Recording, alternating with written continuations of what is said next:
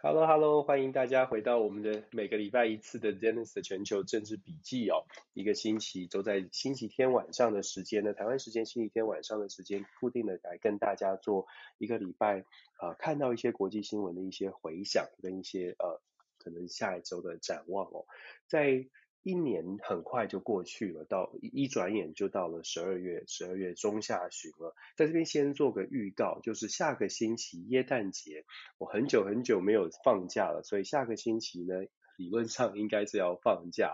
对，所以我不说理论上，我打算休息一次，所以下个星期天晚上呢，我们会休息一次。这个 Dennis 全球政治笔记的部分，我先休息一次。但是下个星期之后再回来呢，我们是等于是明年见了。明年是一月二号，是我们的呃礼拜天的时间。明年的第一期第一次的这个呃全球政治笔记呢，我会做一个二零二二年我觉得国际上面比较重要的一些呃。事件可能可能会发生的一个方向，当然主要是从我们各国可能马上要呃遇到的选举来做一个预测哦。所以在二零二二年的第一次的全球政治笔记，我们会谈一下像是韩国的大选啦、法国的大选。哦，有朋友传讯息说我 replay 没开啊，我好像平常没有开 replay。好，我试试看。对我们呃，这个会我所有的我们的这个都会录音放在放在 Podcast 上面，所以不用担心，是可以回回听到的。好，那我说呃，明二零二二年的第一次我们会做，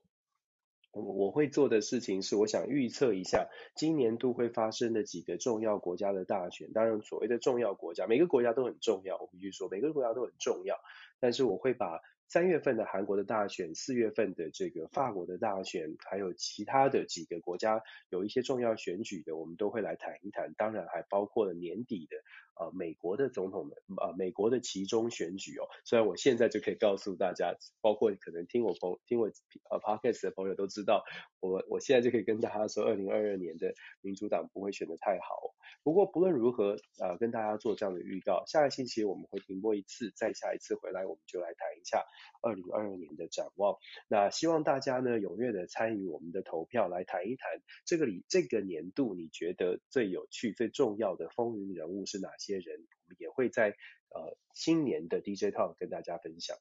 今天跟大家谈什么？其实今天跟大家谈呢。也不算是大家不知道的事哦，就这个礼拜发生了什么事情，我相信很多朋友都在关注这个重要的这个不知道的事，这个啊、呃、非常惊讶的一个呃演艺圈的事情，呃很多事情可以在生活当中的新闻里面学到很多，我自己也在看到这个新闻之后也有一些想法，也有分享在脸书上，也有也觉得真的哇，婚姻是一件很很很复杂的事情哦，但是要经营啦，要努力。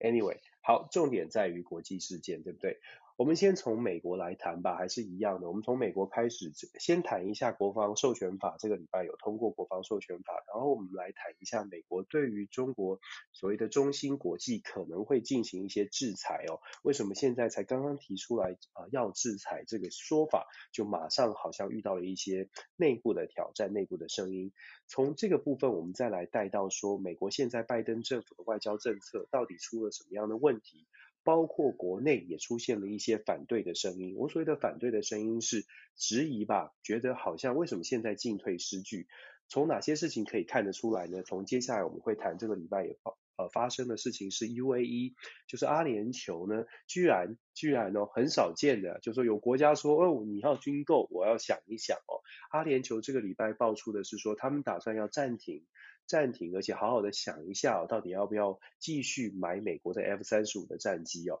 很有趣的一个发展哦。那从阿联酋的 F 三十五战机的采购案，我们接接下来延续的讲说，那阿联酋不买 F 三十五，那么他们买了什么呢？他们去法国买了疾风战机，买了八十架哦，不是小数目哦。那法国是不是趁机打脸呢？之前大家记得吗？法国这个 AUKUS 被搞得很生气哦。美国你们你们跟美英澳签了这个 AUKUS。不跟我说，那没关系，我来拦胡你的 F 三十五哦，是不是这样的一个一个游戏在正在玩，正在运作呢？我们来谈一谈，然后我们谈一下法国的马克宏，他最近在做什么事情？到现在为止，马克宏都没有宣布他要竞选连任，他有可能不竞选连任吗？很显然的不可能哦，真的跟大家谈一下。接下来，我们再从法国来谈到欧洲的一些发展，尤其是最近的这个红绿灯内阁看起来好像很强势嘛，所以我们从法国再来谈德国，再谈一下这个法国德国在这个礼拜欧盟的会议当中谈的所谓的核能电、核能电力是不是要进入欧盟的绿色投资的项目当中？呃，双方法国、德国这两大国家有不同的想法。那我们来跟大家分享一下这个发生了什么事情哦。好，简单的来说，不也简也不简单，一下子讲了这么多，实在是很会说。我太太常常说我话太多。这个 podcast 的时间是我一个礼拜可以好好分享事情的时候，这些事情跟我太太说，我太太就会对转头走开。谢谢大家在线上听我说。好，我们先谈的谈谈美国吧，谈美国的这个国防授权法。大家在新闻上面都看到了国防授权法。国防授权法今年度二零二二年国防授权法总共预计呢要花明年度了，应该说二零二二年总共要预计花七千七百七十亿左右美金。那这个国防授权法，先跟大家说，国防授权法的概念是每年的国防预算。所以有趣的是呢，我们在想说，美国会不会通过这些法案，会不会过关？国防授权法没有不过关的问题。国防授权法只有什么时候过关，有哪些争议，它的内容会把哪些子议题包进去的问题。国防授权法因为是年度的国防预算，所以没有不过关，只有什么时候过，然后包了什么子议题。国会议员呢，在面对国防授权法的时候呢，都会希望，因为这一定要过，所以各个国会议员，你可以想象，在各个州的国会议员呢，都会想要说，在国防授权法的过程当中，把跟自己州可能，譬如说，呃，我的州里面像南卡，他的州就有洛克希德在制造 F 十六的这个工厂哦，在国防授权法里面就会希望说，呃，透过这个。年度的下年度的预算，把一些跟自己州里面有关的，自己可以拿出来宣扬的政绩，也包到所谓的子法案当中，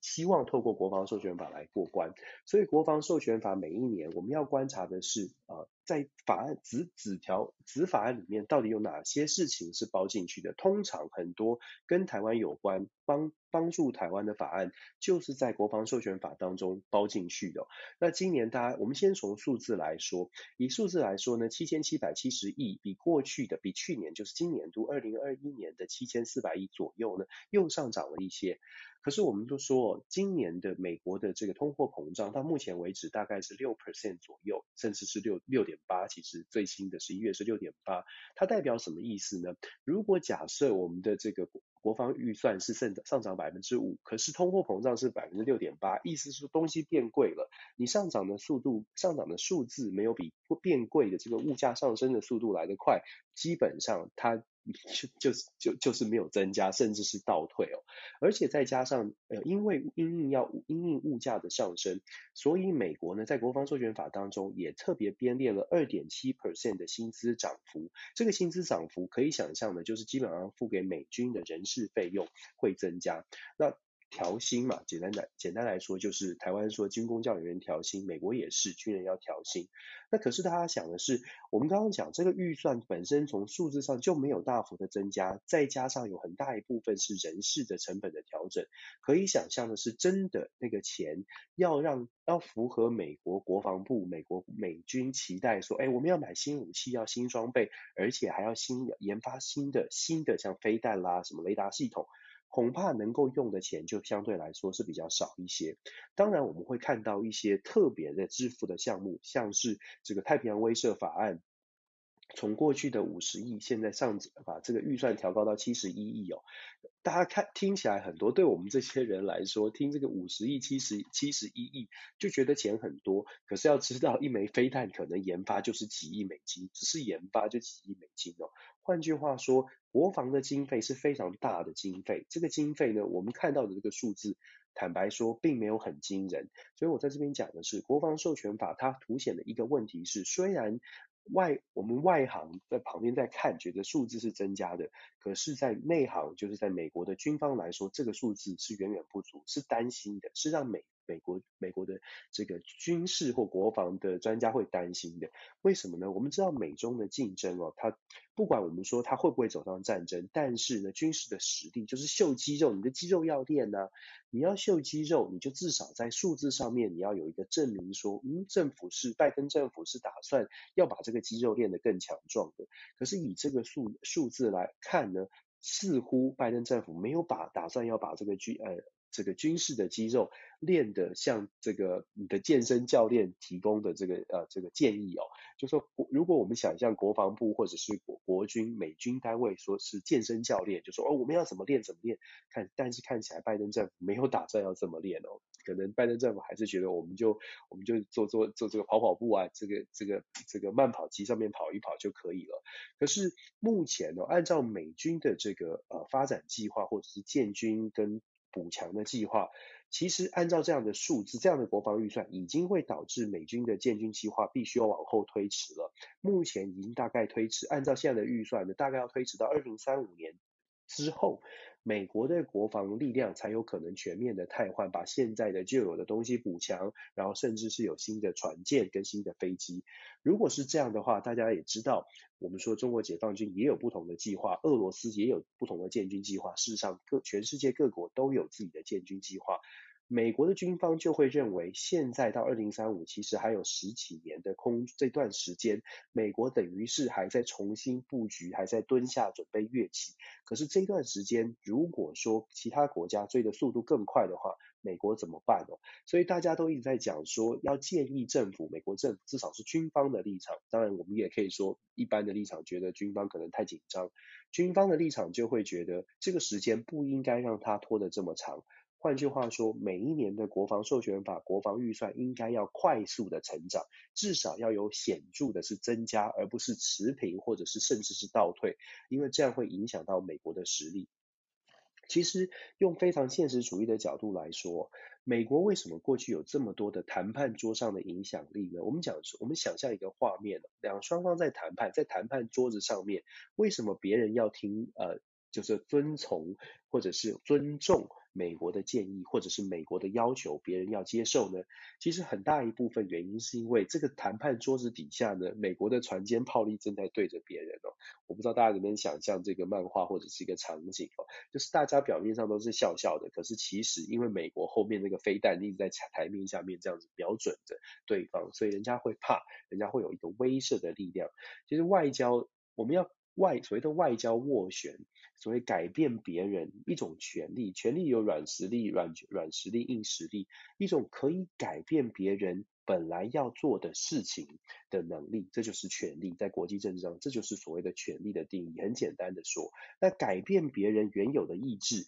就有我刚刚讲的软实力跟硬实力，你要么是经济上面很强，要么是有经济利益来利诱，这个可能就是我们说的胡萝卜，要么是胡萝卜，要么是巨棒。你这支巨棒呢，过去美国的巨棒这军事实力超超强，超过别人很多，所以你的巨棒没就算背在手后面，人家就觉得好可怕。可是现在你的那个巨棒啊，因为变得很小只，可能。别人看起来已经不再是巨棒了，已经是小小的这个小牙签的话，对方当然会觉得，那我为什么要怕你呢？你又没有把给我甜头，你又没有很强势的这个巨棒外交，又没有很强势的军事实力，我也不用怕你。这样子在美国的影响力，可想而知，它就是衰退的。所以我觉得国防授权法某种程度可以看得出来，目前看起来美国没有要强化，没有办法大幅的让全世界觉得它强化了它的军事实力，这是其一。那国防授权法当中，我们台湾看到什么呢？我们当然看到了，譬如说要邀请台湾加入环太平洋军演，这个部分当然是好事哦。我所谓的好事是，任何事情都要练习的。所以当我们在说美国印太战略，印太战略常常听到的是美国跟日本、美国跟韩国、美国跟澳洲、美国跟印度又做了什么样的合作？可是始终台湾，其实台湾有啦，就是台湾有跟美国有很多的企业。合作，可是基本上都在台面下。那国防授权法今年包包裹进去的这个子提案里面呢，像是对于台湾邀请台湾加入环太平洋军演这个部分，就是非常直接的让大家觉得，诶，这个对美国对台湾的支持好像更进一步。接下来我们要看的是，有了这个支，有了这个法源依据，有了这个基础之后，国防授权法是不是真的会呃让这个美国的行政单位，也就是白宫的主人啦，不管谁当当主人哦，呃，当然是拜登了，我我我要敲桌子，我希望拜登不要有什么状况。那拜登在白宫呢？基本上国会已经给了非常强的讯号了，接下来就看拜登他们的拜登的团队如何来执行这样的邀请的动作。当然是建议，因为国防授权法只有建议的建立建议的功能。那接下来建议之后要怎么做？我其实之前有跟大有有有说过，呃，有部分谈到，就是说现在美国对台湾的这些支持，包括了邀请进入到环太平洋的军演，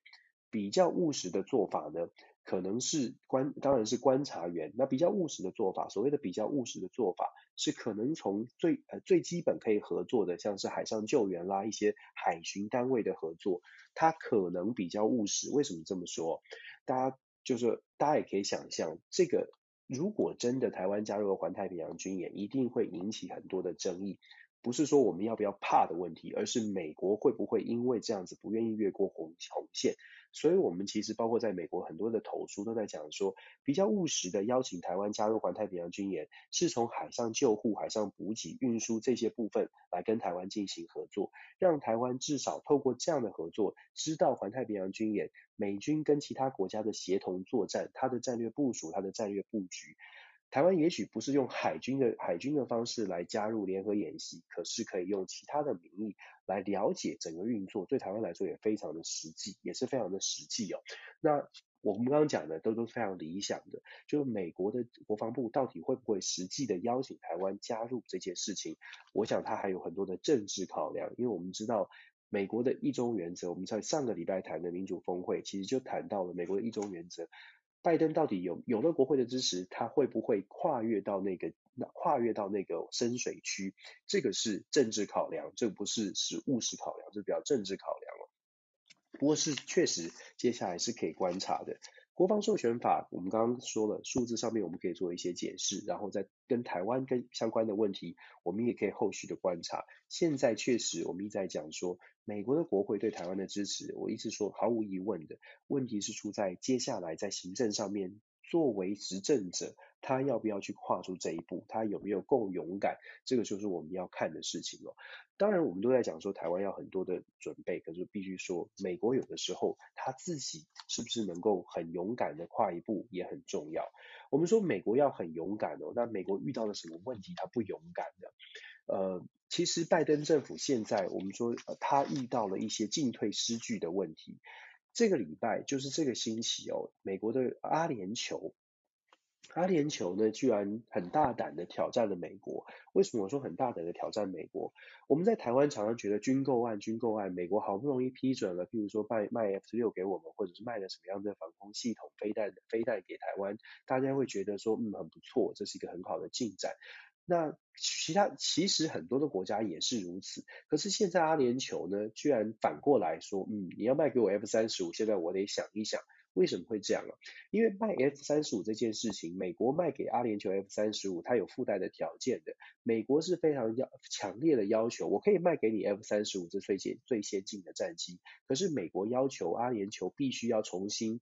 讲好听的是说重新思考。跟台呃跟这个呃中国大陆的华为建制五 G 相关的设备这件事情要重新思考，但是其实背后的压力是在在于说，你要我你要买 F 三十五，那你的系统你的直管通奸，不管是怎么样的系统，电子系统里面呢就不要就不能够有中国相关的设备哦，因为这个都会有泄密的危机，会跟国安有关，所以美国的拜登政府是很强势的做出这样的条件式的要求。那 UAE 呢？如其实坦白说，这个 F 三十五的这个呃授权或者 F 三十五的呃卖贩这个军购案呢，并不是在拜登政府当的任内拍板的，其实是在川普任内拍板的。川普任内拍板这件事情，并没有加诸这么多的条件，是拜登希望在确定这个军购案的时候，可以加上这些条件，所以出现了一些政策的转变。那各位可以想象一下 UAE 的态度哦。因为过去在川普时期，也许是觉得捉捉摸不定，也许是跟川普的关系很好，所以川普的要求，再加上川普也没有那么多的限制，大概还会做一些考量。可是拜登上任之后，我们说了，美国对于中东国家而言，开始这些国家对于美国的信心开始动摇了。那在军购上面也是哦，当你信心动摇的时候，我们刚刚才在讲说，谈判桌上哦，你需要别人配合的时候，你自己要么要有利诱，要要要，要么就是威胁，不然就是利诱。如果威胁利诱力道都很都不大的情况之下，别人就会反过来说，那我为什么要听你？那这次 UAE 就说我没有办法做到哦，很显然的，他终止或者他现在目前暂时。暂时说，我们现在暂时要重新思考要不要买 F 三十五。他传了一个很强的讯号给美国，就是我没有办法，我不会因为你的要求而终止跟华为跟美中国的这个五 G 相关产业的连接。我不打算这么做。有一部分可能的原因是因为他们已经谈了很久，当然也有一部分的原因是因为他们在思考中美之间 UAE 到底未来要如何来面对这个。上升的中国跟目前现在不愿意用很大力的美国，所以 UAE 提出这样的想法，就是我们暂时终止 F 三十五的采购计划，它的讯号很强烈。但是同时啊，我们也可以看到谈判国际谈判现在开始出现了一些变化。UAE 在这个礼拜跟美国说，我们暂时不买 F 三十五，可是他在上个星期公布了一个很大的高达一百九十亿美金的军事采购案，是采购什么呢？是采购法国的 Rafale，就是法。法国的这个飙风战机，疾风战机不是飙风，应该翻疾风战机哦。UAE 去买疾风战机，这个疾风战机是什么？这疾风战机啊，其实跟 F 三十五的性能当然有差别。疾风战机呃，不能说是最先进的隐形战机，它确实有一些这个降低雷达，它它的机体的设计确实是能够反射雷达、反射红外线，可以降低被追踪的那个功能，但是疾风战机跟 F 三十五的匿踪战机相比来说，还是是有落差。可是疾风战机，我可以举例啊，疾风战机它的竞争对手在国际市场上的竞争对手呢是 F 十五、F 十八，然后英国的台啊 Typhoon 就是台风式战机，它的这竞争对手是这些。当然，你光是 F 十五是、十八，你大概有些朋友比较熟悉的，就比较知道说啊，这都已经在电影里面很久以前就出现了。对，它确实是疾风战机，并没有到最先进、最先进的科技哦。虽然它是法国主的主要的战机，但它并没有到最先进。也就是说，疾风战机的这个 deal 呢，它的目的并不是完全的要取代现现在这个 UAE 的 F 三十五的计划，可是。法国突然跟 UAE 达成这个协议，一当然一一方面 UAE 真的也很有钱了，阿联酋确实很有钱哦，所以多多买一些战机对他们来说好像财政没有太大的影响。那其实这个这个 deal 已经谈了很久了，法 UAE 一直在犹豫，就是说我们要买哪些飞机。口袋蛮有钱的，蛮深的，国防预算蛮深的。有两个关键呢，为什么会买法国这个战机？第一个，第一个因素呢，是因为法国这个疾风战机啊，它是可以搭载美国的武器的。那他愿意为 UAE 去做调整，呃，去搭载美国的武器。那现在也确实是可以，所以这一点让 UAE 觉得，嗯，这个疾风战机是可以考虑的备选方案。就是说，如果没有买 F 三十五，反正我们还是买了八十架，八十架这个数字蛮多的，还是买到了疾风战机，对于空防来说是不错的。再来呢，就说第二个条件是 UAE 在跟这个法国的达索公司，就是。这个疾风战机的制造商在谈判的过程，其实从二零一零年就谈这个 deal 了。他们在谈判的过程当中，本来达索公司并不愿意为了呃阿联酋去做特别的调整，包括了阿联酋要求，如果我们买了疾风战机，后续的升级全部都要在配套包到这个配套方案当中哦。达索公司本来是想说，我们卖给你战机就是就是一个，我们就卖给你这个模这个这个型号，那就是以后要升级，我们再来其他的方式再来付钱再来谈。可是现在 UAE 就就啊这个 deal 谈的不错，对于 UAE 来说，对于阿联酋来说，他们就谈到那达索公司，我们接下来的升等升级，你必须要愿你必须要给我们的型号是有扩充有升等空间的，这是一个谈判的过程。这两项条件在二零一零年、二零一一年在谈判的时候，达索公司都没有同意。可是经过了这这几年，呃，现在最新的这个条件是答应了，所以法国呢，在十二月三号，其实上个礼拜已经正式的签下了这个八十架战机的这个合约，确定要卖给 UAE 了。那我们在讲说谈判谈判呢，军事的采购其实很有趣，有很多的角力在后面。为什么呢？其实啊，就像我们说的。法国之呃之前是不愿意妥协的。法国之所以在之前在这个疾风战机的采采购案上面，并没有要愿意为 UAE 妥协，原一部分的原因是因为 UAE 也并没有这么积极的说我们可以找一个备选的方案。UAE 一开始跟美国要求的是 F 十六。F 十五、十八，就是 UAE 本来是跟美国要求说，你可以卖给我战机，而且是先进的，不错就好了。可是现在呢，这个后续啊，因为 UAE 也跟美国说，如果你 F 十呃你的这个战机迟迟不卖给我的话，我就会去找替代的方案。那所以这些替代的方案也迫使川普时代就重新思考，而且愿意把 F 三十五也卖给 UAE 哦。所以有的时候是你怎么样去跟你的你的对手，甚至是比你强的国家去做一些竞争跟谈判。UAE 看起来很会掌握这个局势，现在他们跟拜登的这个政府的交涉呢，又再一次的让大家觉得说，嗯。UAE 真的是完全站在他自己的国家的利益在考量，而且呢，非常会掌握现在拜登遇到的状况。那现在拜登遇到的状况，让 UAE 手上有更多的筹码。其实很有趣的一点是，大家会说，那世界上好像各个战机公司啊，很多啊，都都都在谈 deal。那台湾有没有考虑买其他的战机呢？有诶、真的，你可以去，我们再上网去查，就会发现，其实我们的国防部在之前呢。呃，有跟美国去做一些协调哦。如果 F 十六的 CD 案，就是我们最近听到的六十六架 F 十六的 CD 案，如果被美国否决的话，当时我们台湾也是跟美国说，如果真的被否决不行，我们要增强空空防，我们就会去考虑其他的战机，当然就包括了这个疾风战机。我们在台湾的朋友都知道，台湾其实有幻象两千哦，好多年前了，幻象两千也差不多应该要更新了。那其实台湾是有提出这样的说法。结果你看，美国就美国就说，哎，我会卖给我们六十六架这个 F 十六哦。某种程度来说，这也是一个谈判哦。我不知道谁啊、呃、做出这样的提议，但是这个这样的做法其实是谈判当中必须要做的事，这是我们应该要应该其实应该要思考的。另外有趣的是呢，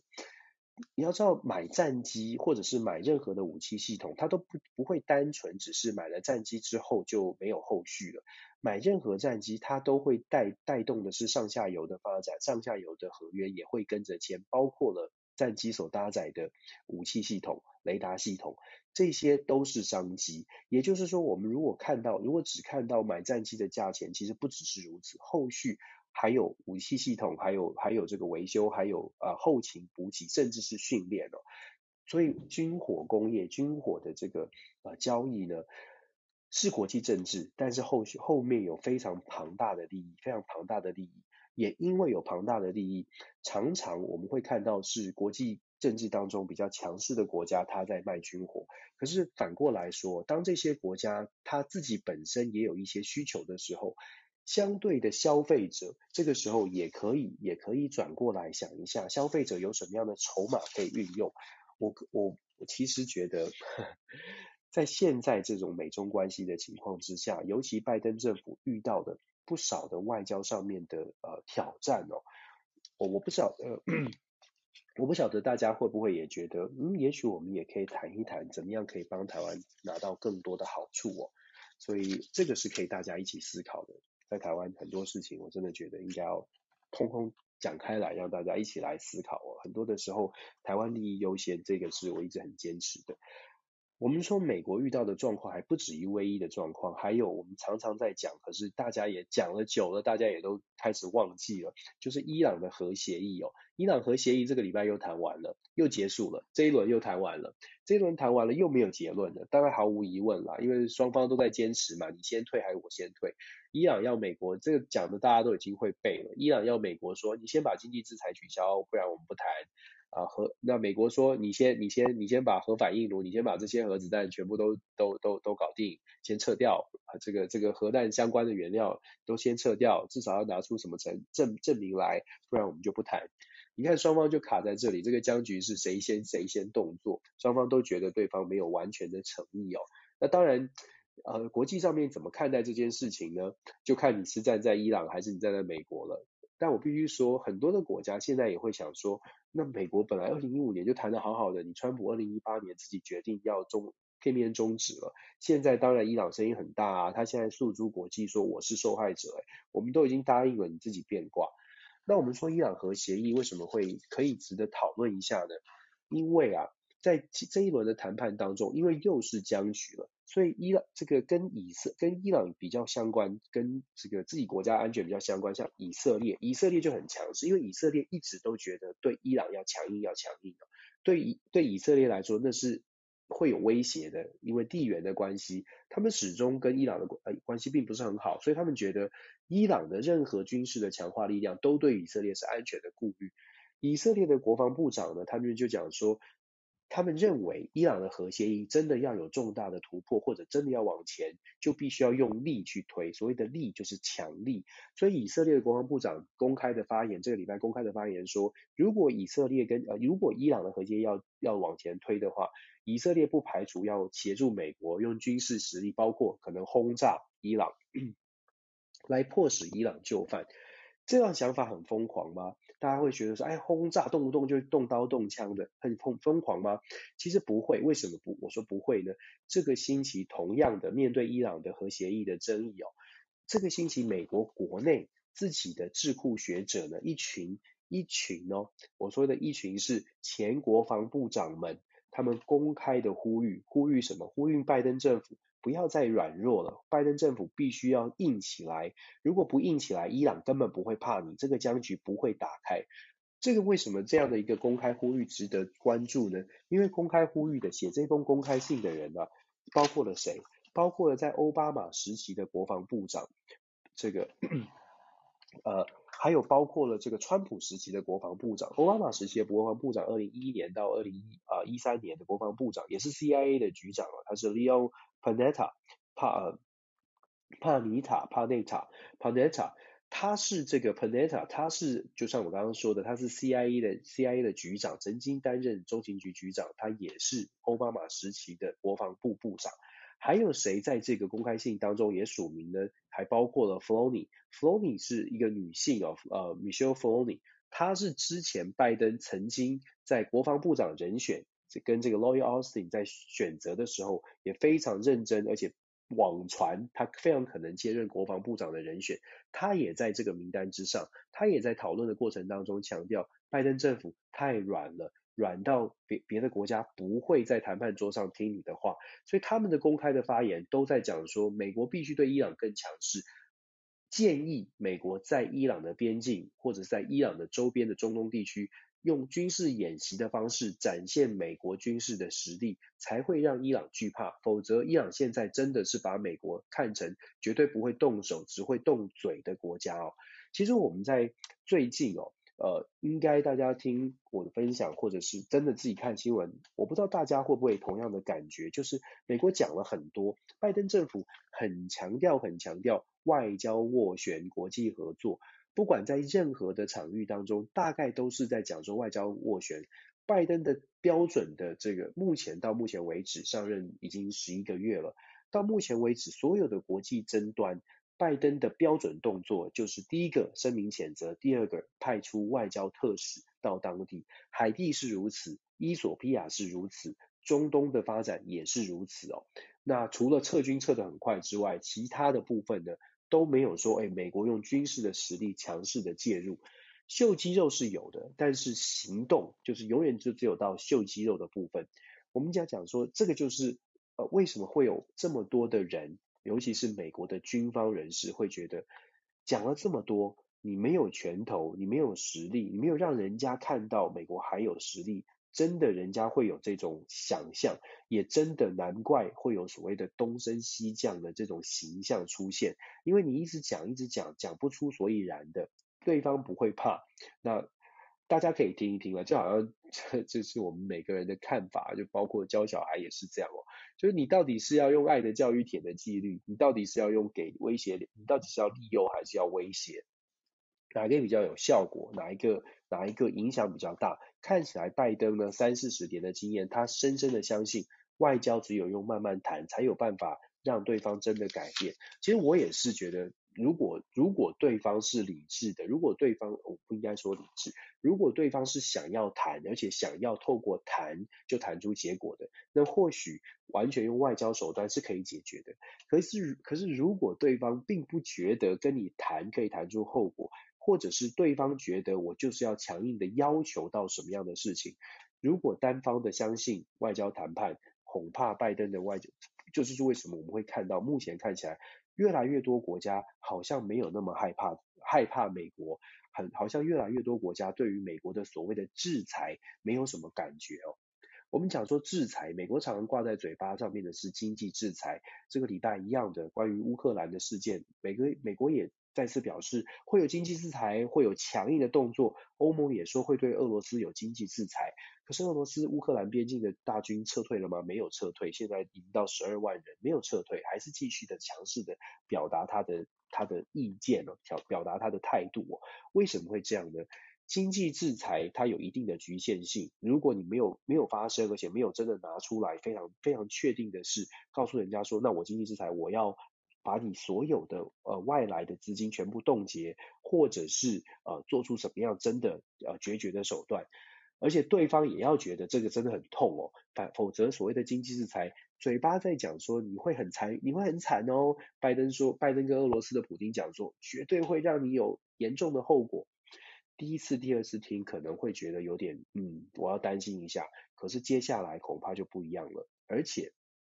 我们在说。因为这些口头上的经济制裁，你已经先预告了，对方就可以开始做一些动作。像俄罗斯跟中国现在就听到了这个经济制裁，俄罗斯最近大家可以看到，俄罗斯跟中国的中国是走得越来越近了。为什么走得越来越近呢？所谓的经济制裁，美国能够对俄罗斯做的最多的经济制裁，就是在它的外贸上面，就是外汇的这个交易上面做一些管制。那对俄罗斯最大的管制呢？俄罗斯输出的也跟我们朋友分享过，俄罗斯输出的最多就是能源了。到目前为止，欧盟还有百分之六七十的能源是依赖俄罗斯的。在这样的情况之下，这也是为什么欧盟自己在讲说要对俄罗斯经济制裁，他都讲的没有办法很有底气。就说各个国家因为对俄罗斯能源的需求不足，依赖不依赖不同，导致。导致各个国家在对于经济制裁这件事情上面也出现了分歧。欧盟二十七个国家，每个国家对于是不是要强烈的制裁欧呃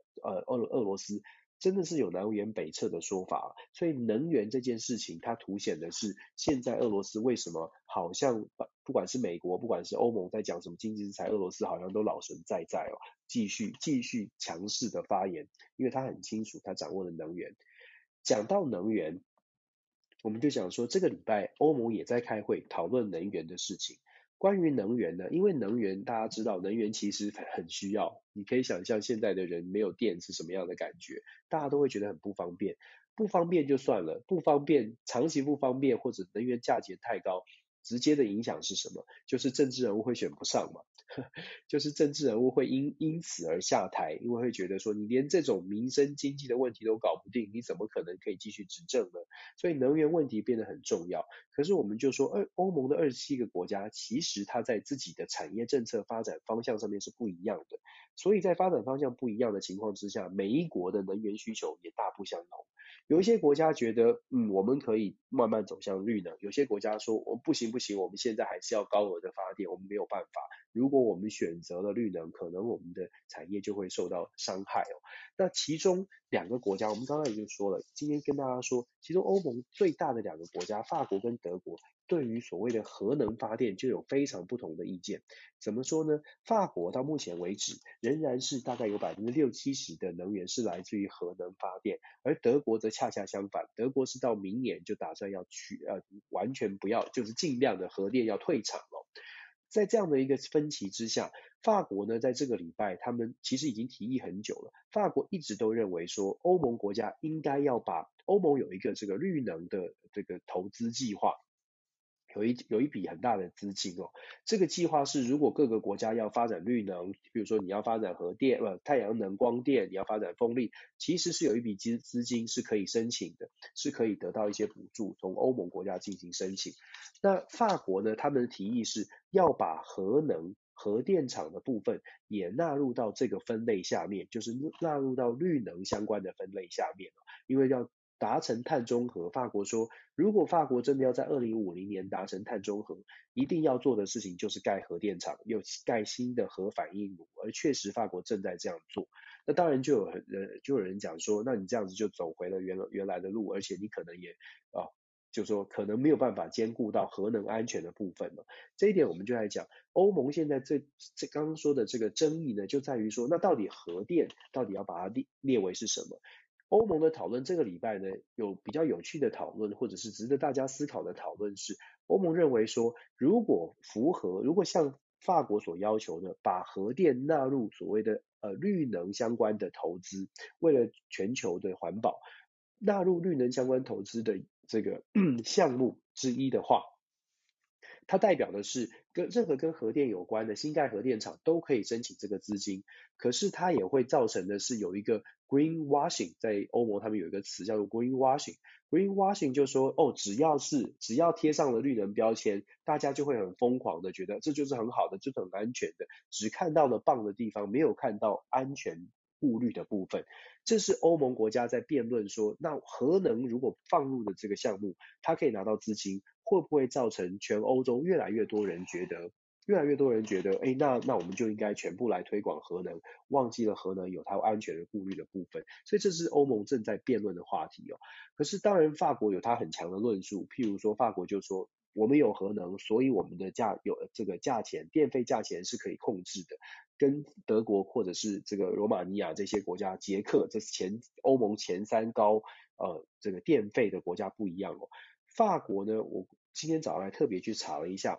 法国的每千瓦的电是大概二十 cent，二十 cent 美金，大概就是六块钱台币。如果换算三十块去很简单的算的话，二十二十 cent，德国大概是三十几 cent，就是有的有的数字告诉我是四十四十四十 cent，有的数字告诉我是三十三三十一到三十三 cent，就可以看出来一个明显的价格的价格的差距哦。那新的数据呢，也告诉我们说预测了明年二零二二年。德国的能源价格会飙涨，会飙涨，因为对于能源的需求，德美德国的能源价格可能会创下再创新高。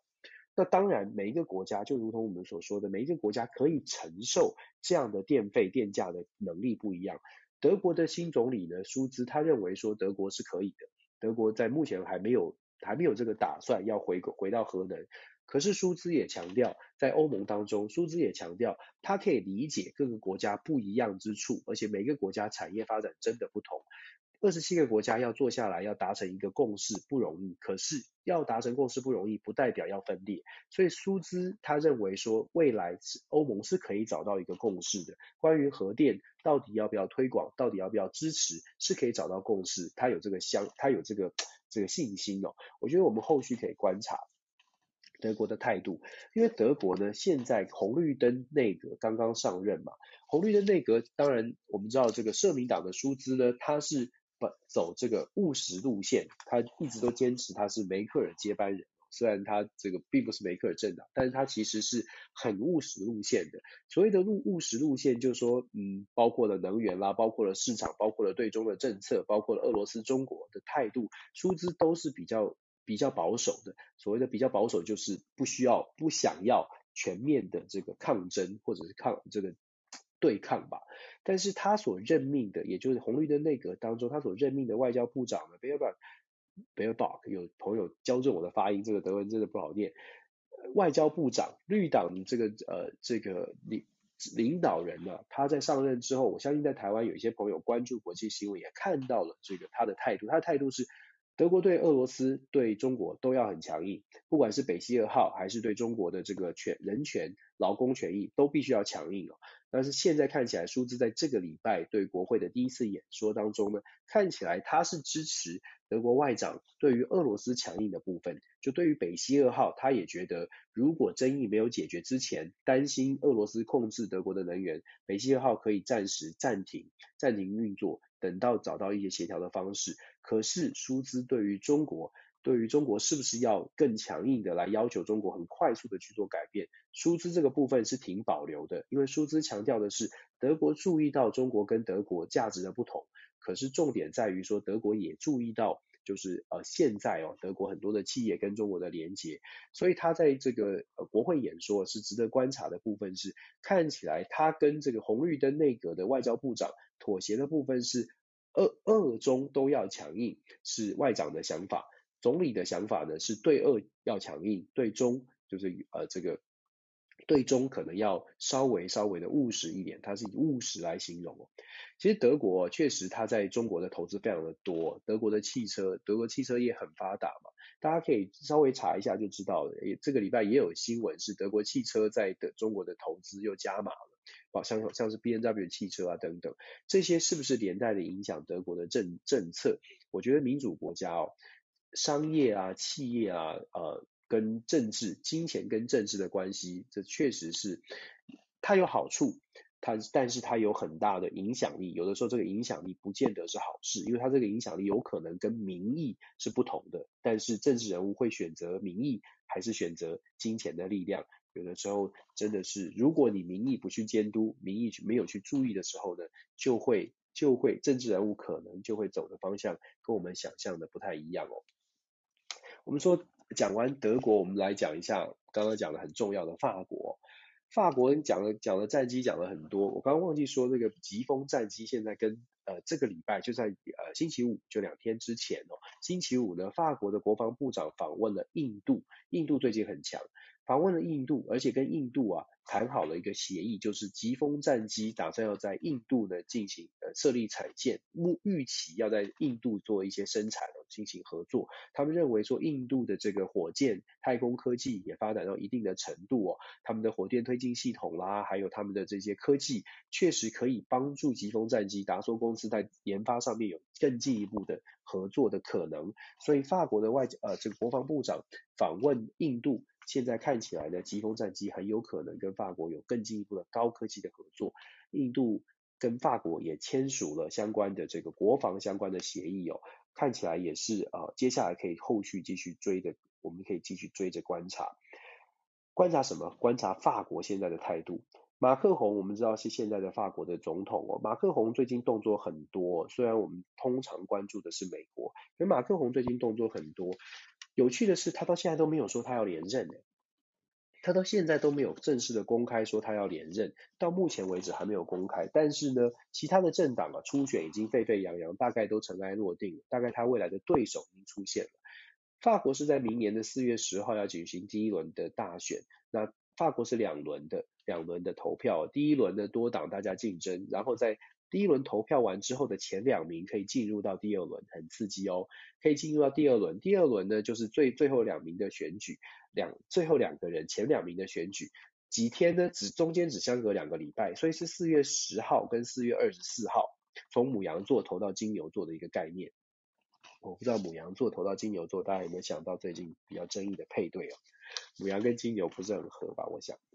从母羊座投到金牛座，那。明年这个法国总统大选，为什么现在值得关注呢？马克宏啊，最近很有趣。马克宏最近在极力的挽，极力的挽回他的形象。他在这个礼拜接受访问的时候，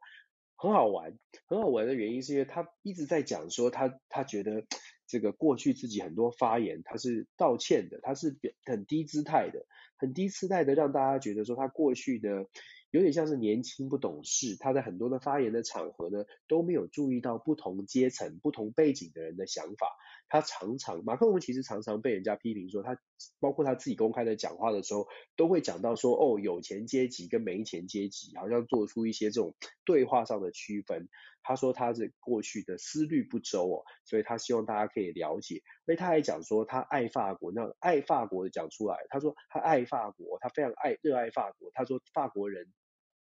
呃，也很爱他，也给他很多的机会，愿意在几年，就他第一次选的时候，三十九岁，让一个三十九岁的人来担任法国的总统，所以他他说他对法国的爱呢，是有如滔滔江水，那这是我加的，但是他的意思是说他很爱法国，就他很爱法国，那当然就爱法国、爱美国、爱什么，这很有趣，就是爱国、爱国情操。总之，马克宏现在打的这个牌是形象牌。他打的这个形象牌，为什么呢？我们刚刚讲，记得我刚刚说，法国的选举制度是两轮制的。法国的选举制度两轮制，代表的是到了第二轮选举，你这个人讨不讨喜就变得非常重要了。因为第二轮选举常常会出现的一个状况是，本来在第一轮第第二名的人要有机会翻盘，就必须要有一个很强而有力，把所有的小党，把所有不同力量都集都集结起来的一个共同的一个一个一个论述哦。有的时候，这个论述并不一定是政策的论述，而是你对于这个第一名，这个第一名的人，大家有共同的不喜欢。举例来说，像以色列。以色列大家还记得吗？其实你看，今年过得很快。以色列今年稍早的时候，纳坦雅胡这个执政了十几年的总理为什么会下台？就是因为纳坦雅胡的对手后来打的牌根本不是什么政策牌。纳坦雅胡的对手呢，组这个联合内阁，他们论述就是，不管怎么样，大家把所有的旗舰都放下啦，我们都讨厌纳坦雅胡。结果大家就说，嗯，对对对，这是我们的共识哦。所以以以色列的联合内阁有七八个政党可以凑在一起，南辕北辙的这个这个政策，右派、极右派跟极左派居然可以坐在一起，就是因为大家有一个共同的意识，就是讨厌纳坦雅胡。所以当你在多党制的政这个多党制的投票或多党制的国家里面，常常会出现一个状况是，第一名对你这个党很大，你第一名是可以领先的。可是呢，当小党一起觉得我就是讨厌你的时候，你这个第一名就算可以过第一轮，也许第二轮就是因为不喜欢你而凝聚起来。现在所有的法国的这些反对党，基本上真的有一个主轴共识，就是不喜欢这个这个马克宏。他们不喜欢马克宏的原因，除了我们刚刚说的，马克宏就是有的时候讲话没有分到这个，分到这没有注意到不同不同群体哦，还有不同的说话方式。不喜欢马克宏还还有一个原因，是因为大家这些反对党呢，基本上都有个共识，他们认为马克宏就是骑墙派，永远都是就是选择民意最就是呃声望最高的这个方向来做事，并没有中心思想。马克龙他们认为马克龙就是炒作，就是一个很会做形象的人，不是真的不是真的一个好的政治人物，不是有一个政策方针的人哦。那。大家见仁见智了。马克龙在欧盟的表现，马克龙在这个对外的表现，当然见仁见智。不过现在反对党看起来就是以这个论述，反对党的好几位哦，右派的政党的这些呃政治人物呢，都是以马克宏不适任或不喜欢马克宏在做论述。所以现在马克宏啊还没有宣布要连任，可是他现在做什么？积极挽回形象。很很罕见的政治人物自己说：“哎呀，我我我我要我要检讨，我要重新思考我的说话方式。我很爱法国。”他没有宣布连任，但他现在在打形象牌，就如同我说的，因为到了第二轮，要避免的是大家最后是因为讨厌马克宏，所以决定要选一个不是这么讨厌的人。所以马克宏其实已经在做布局了，这是很有趣的。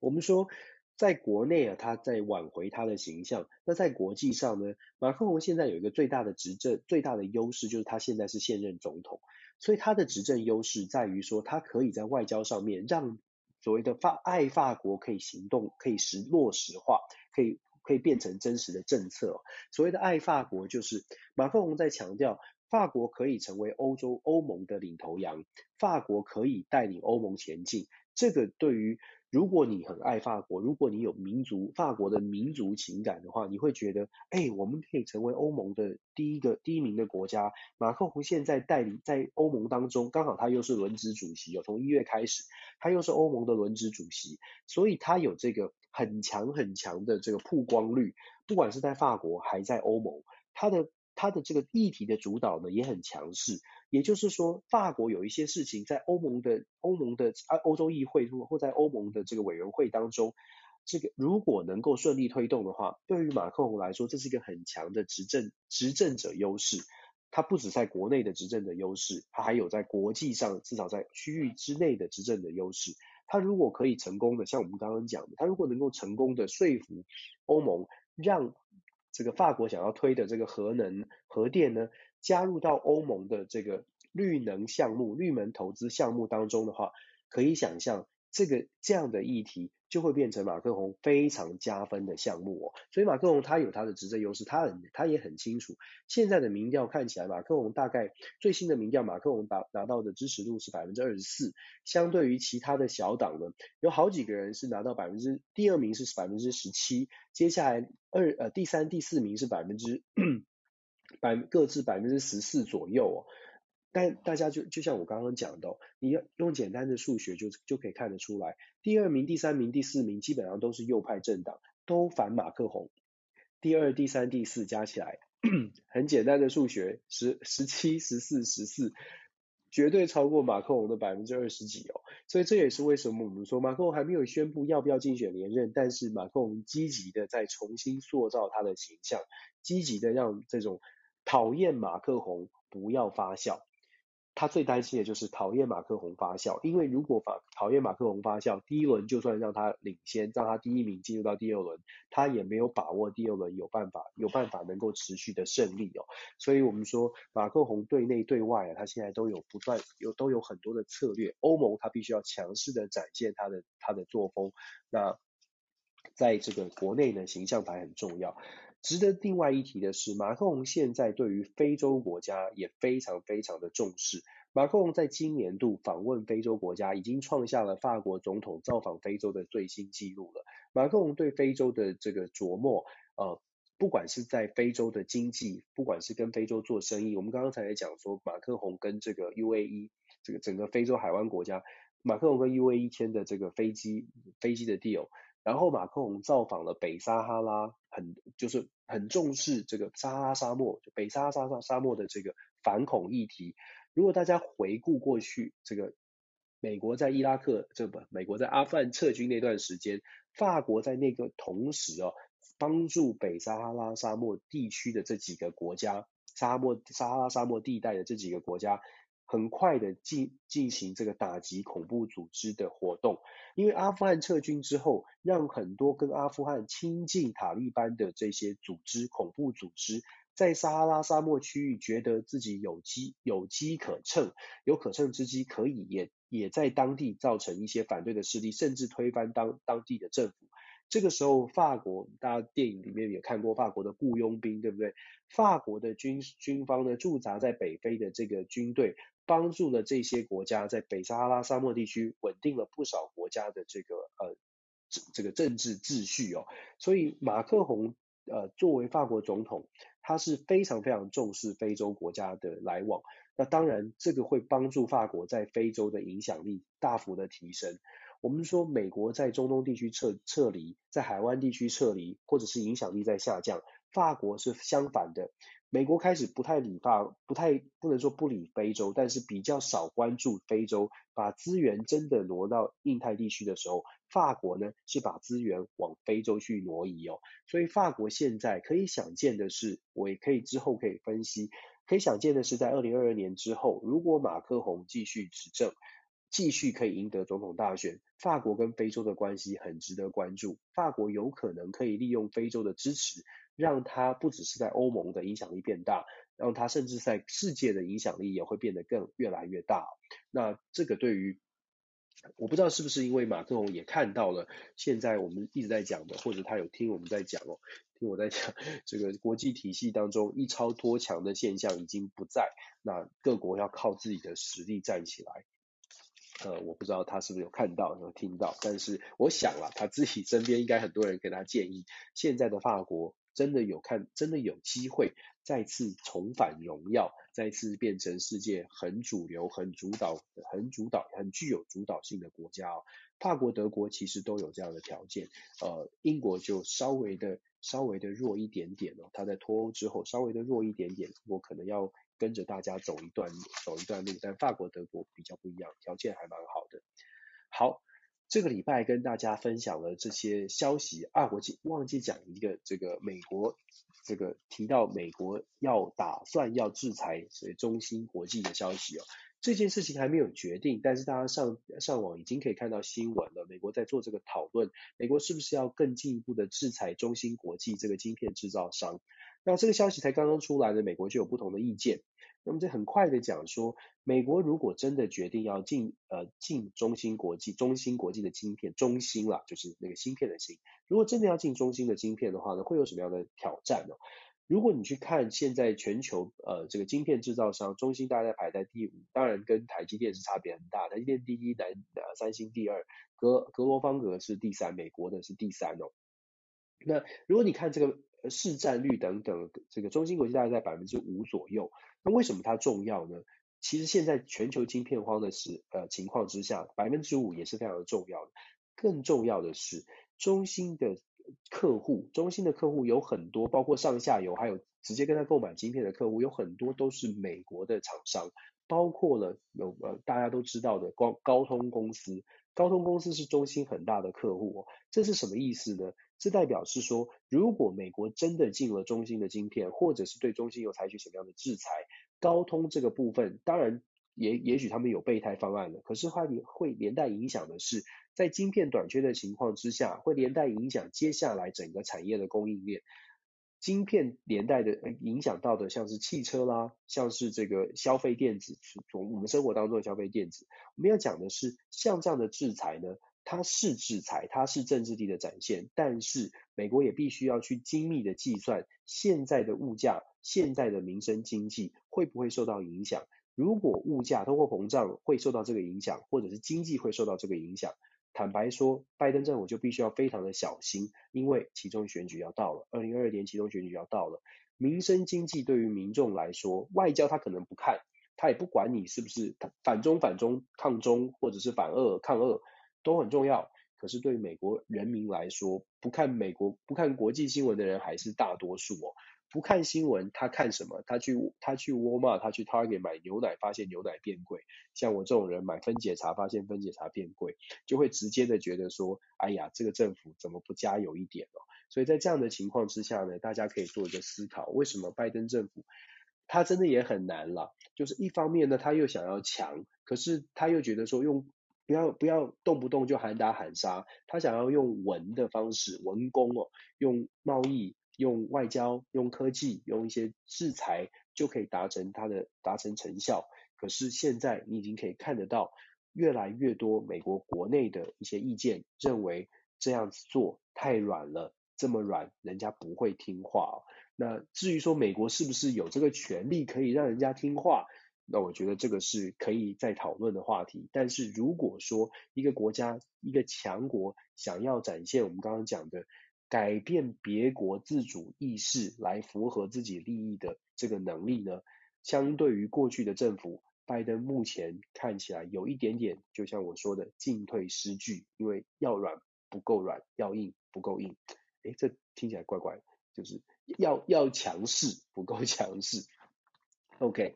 好。这是今年度的这个呃最后最后一周的这个国际新闻的回顾哦。我们说了下个下一下个礼拜呢，我们耶诞节休息一个星期，然后再回来呢，我们会来跟大家谈一下，我觉得二零二二年有哪些国际政治上面会有一些怎么样的发展哦。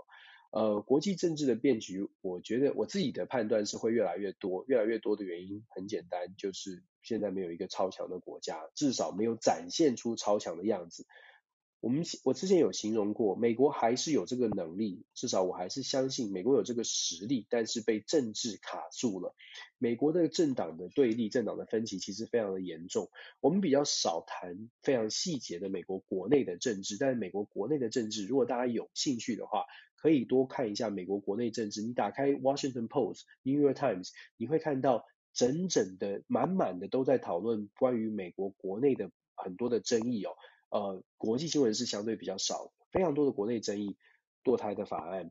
呃，投票权的争议，然后经济问题，这些只要大家愿意去看一下美国的媒体，大家就会知道说，在美国这些美国选民他关注的议题是什么，关注了解美国选民关注的议题，你大概就可以推敲出来，美国的政治人物必须关注什么话题。我们在台湾看美国，我们在台湾看英国，看世界，常常就是会忽略掉，呃，就是会会从我们所期待的去看我们想要看的相关的讯息。那有的时候就会很容易忽略掉民主国家，或者不要说民主国家，全世界所有的国家，这些政治人物、这些政党，他要做的事情，要能够继续执政，要能够继续有他的工作，他都必须要满足他自己人。他没有办法去满足别国的期待，别国的期待如果可以满足，当然很好，他的国际声望抬高，当然很棒。可是如果国内的民众没有对他的表现满意的话，他连工作都没有。所以这是一个很基本的逻辑，这也是我一直很期待是，有一有有有一些朋友就会可能会觉得，像 Dan 的政治笔全球政治笔记呢讲的，好像没有特别的力挺台湾，好像没有特别的这个这个把把这个这个友好台湾的部分非常的强化。那是因为我觉得我们不需要强化，我们在台湾已经听到了很多了。相反的，我们可能少一点的是另外一个另外一个角度的论述哦。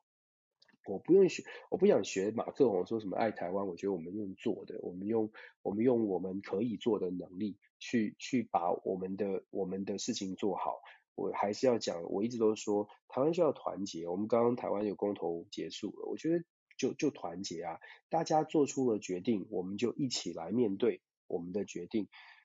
所有的事情都可以，自己家人都可以都可以谈，都可以讨论，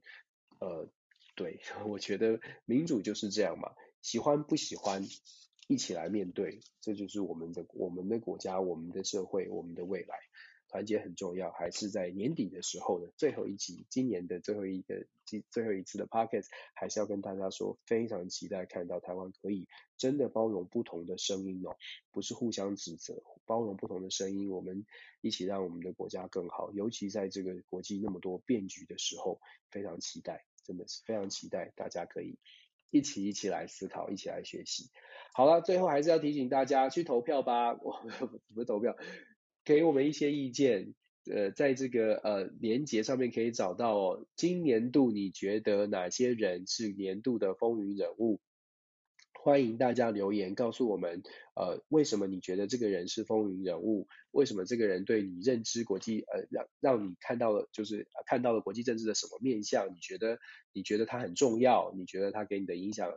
在今年看到的国际新闻当中，你觉得呃很多很多的想法是来自于这个人哦？呃，我想可能大家会谈拜登什么的，我也要讲说，呃，如果。不用投给这个贺锦丽，因为我们一定会选他。在明年度刚开始的时候，第一集的 DJ Talk，我们会把我们列出来的十大风云人物，加上我们选出来的两位，从观众朋友们、听众朋友们的分享当中选出两位。那我们会有证书的活动，嗯，小小的心意哦，希望大家有也有一点参参与感，对，那希望大家上去上去跟我们留言分享哦。好，在最后呢，希望祝福大家，祝福大家今年。不管过得怎么样，就是呃，希望大家呢，二零二一年一切一切就是呃，挥别二零二一，在二零二二年有一个非常非常棒的、非常顺利的呃，二零二二年。对我来说呢，我觉得我要讲我的故二零二一年的经历都都可以写小说，因为没有人会相信我会经历过什么事情。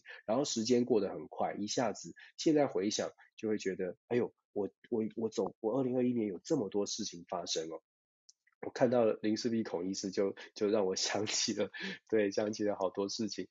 好，非常感谢，祝福大家啦，希望大家都很顺利。谢谢线上的维农，谢谢 Jane，谢谢林氏璧孔医师，谢谢振宇，大家都好好常来我的房间，感谢大家，谢谢 Rita，哦，谢谢杜老师，谢谢 Diana，谢谢 Zachary，谢谢奇缘，呃，Madeline，CC，Cindy 大仙，谢谢大家一直都来听我们的，每个礼拜都来跟我们线上的。这个聚会哦，感谢大家，希望在希望这个时间总是让大家觉得嗯有一点点的收获或者有一点点的思考，这就是我们很期待，我很期待的事情。感谢今年的缘分，希望明年我们再见喽。OK，拜拜，晚安，晚安，祝福，拜拜。